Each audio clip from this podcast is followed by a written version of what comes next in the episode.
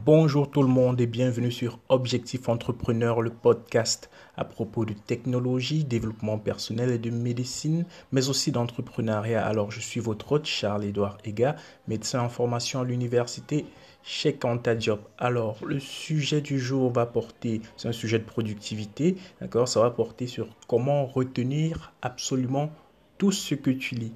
Alors, pour ma part, mon principal souci lorsque je lis des livres de non-fiction, c'est de me souvenir de ce que j'ai lu il y a encore à peine une ou deux semaines, d'accord? Parce que ça s'en va très rapidement. Peu importe combien le, livre m'a enthousiasmé, combien je l'ai aimé, je me, je me retrouve toujours frustré d'avoir oublié plus de la moitié des leçons apprises et c'est franchement déprimant. Alors dans ce podcast, je vais vous montrer comment j'ai réussi à développer une technique grâce à mes youtubeurs préférés qui m'ont permis de me rappeler et qui me permettent de me rappeler jusqu'à présent mes lectures quasiment pour toujours. Et ce n'est pas une blague. Alors, c'est parti. On y va. Boum.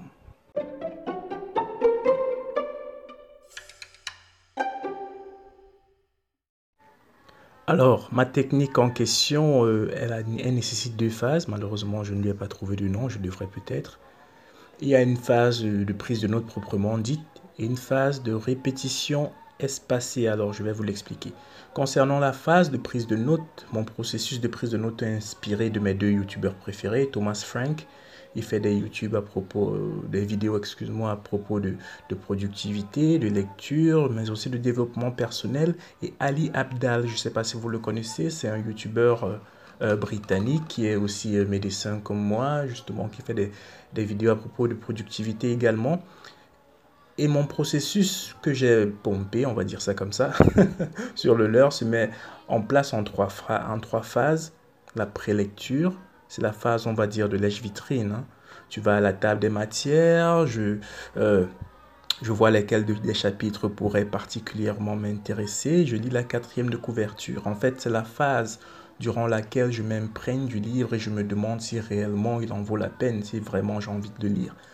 Lorsque j'ai passé cette phase, je passe à la phase de lecture véritable voilà, je suis dans mon univers, je me mets dans ma bulle, je lis véritablement le livre, je surligne les phrases et paragraphes qui m'intéressent, je marque d'un C les phrases qui feraient d'excellentes citations, d'une croix les notions que je ne comprends pas très bien et sur lesquelles j'aimerais revenir un peu plus tard. Alors, la troisième phase, ce sont les notes sur l'ordinateur. Ça veut dire quoi euh, Les notes tout simplement que je tape dans un programme sur l'ordinateur. Le programme que j'utilise s'appelle Notion. Notion en français. Il permet de prendre des notes précises, il existe en ligne, donc euh, c'est facile pour moi, j'ai toujours mes notes avec moi. Alors, le processus de prise de notes euh, se passe généralement de façon facile. Je crée une page dans, dans Notion, on peut créer des pages, une page en rapport avec le livre que je lis. Ensuite, je vais relire ce livre en mettant l'accent justement sur les différents marqueurs, mes croix, mes, mes C que j'ai fait dans le livre et je note de toutes ces parties justement là dans, mon, dans ma page Notion. Ensuite, je fais des recherches en rapport ce que je comprends, ce que j'ai pas compris, par exemple sur les croix et surtout, surtout, je rédige mes pensées personnelles en italique juste en dessous des notes que j'ai prises. C'est très important parce que ça permet d'engager mon cerveau d'une façon différente. Ainsi, à la fin de chaque livre que j'ai lu, je me retrouve avec une page correspondante à ce livre, une page qui me ressemble en fait, une sorte de résumé, le résumé de Charles en fait de ce livre. Mais maintenant que j'ai cette page, il arrive très souvent que je la relise le premier jour et puis je la range dans l'application et puis je l'oublie complètement et ne ressurgit jamais. Donc euh, au final, on finit par oublier, et moi y compris, tout ce que j'ai eu à lire. Alors, c'est ça la première partie, la prise de notes proprement dite. On va passer à la seconde.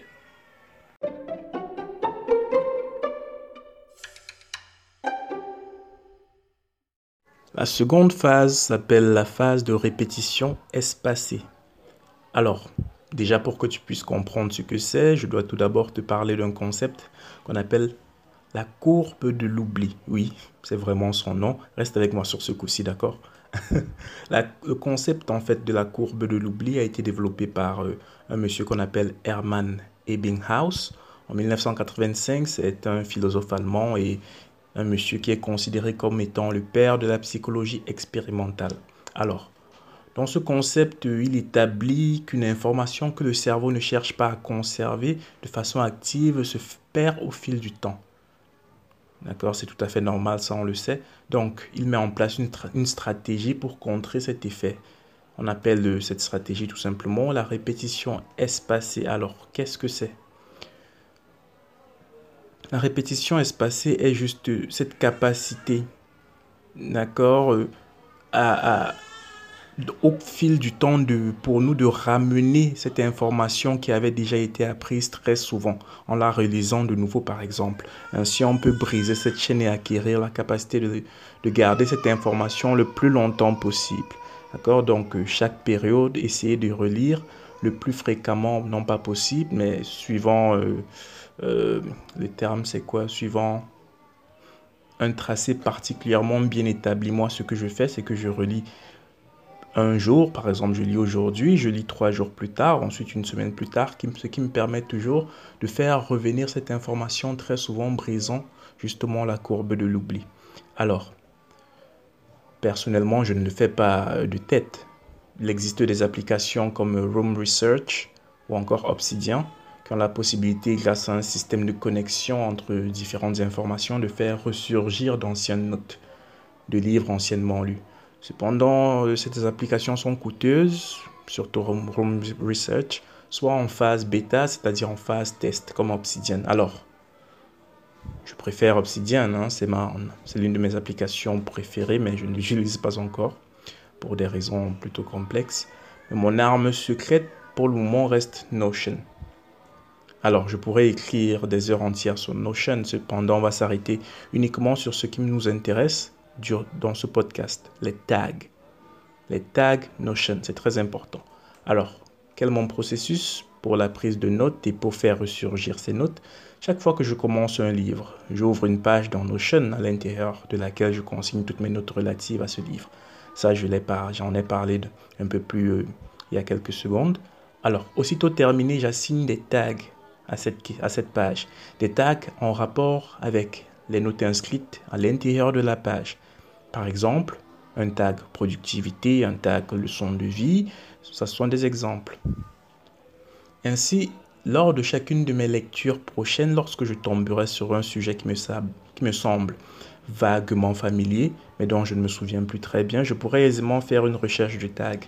Par exemple, je suis en train de lire un nouveau roman et puis je me rends compte que, ah ouais, la semaine passée, j'ai lu quelque chose en rapport avec euh, la prise de notes justement, mais je ne sais, plus exactement euh, de quoi ça parlait dans la note. Donc, je tape tout simplement prise de notes en tag, d'accord, et ça me sort justement la page qui était en rapport avec euh, ce tag spécifique et cette note spécifique. Alors, il y a un bémol. Le système de tag de Notion ne me ramène pas sur la note qui en parle de, façon spécifique, mais sur la page entière de notes.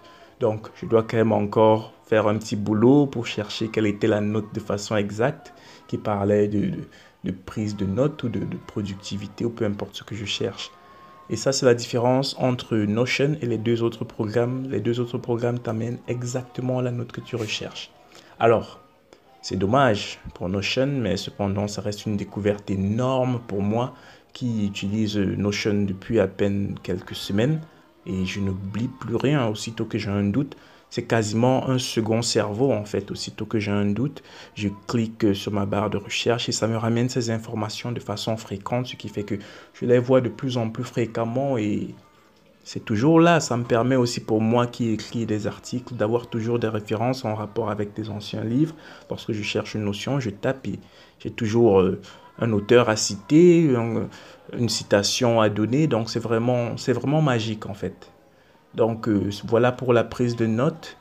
N'oubliez pas de, me donner vos impressions, euh, de noter déjà ce podcast. D'accord, ça me ferait plaisir si vous êtes sur Spotify ou sur Apple Podcast ou ailleurs, notez ce podcast afin qu'il se fasse connaître. Et puis, euh, dites-moi, vous, quel est le programme que vous utilisez, le programme de notes que vous utilisez? Dites-le moi sur mon Twitter. D'accord? Euh, C'est Charles-Édouard Ega, tout simplement. Quel, quel, est le programme que vous utilisez? Evernote? J'ai utilisé Evernote quelques temps, mais j'ai dû passer à Notion. Vous utilisez lequel? OneNote, Google Keep, Notion, Research. Et dites-moi pourquoi est-ce que vous l'utilisez, quelles sont les, les, options que vous préférez à l'intérieur. Donc, euh, voilà, c'était le podcast de Charles-Édouard Ega, le podcast Objectif Entrepreneur. C'est un podcast qui sort toutes les semaines. On parle de productivité, de médecine, mais aussi d'entrepreneuriat. J'espère que ça vous a plu. Allez, bye. Boom.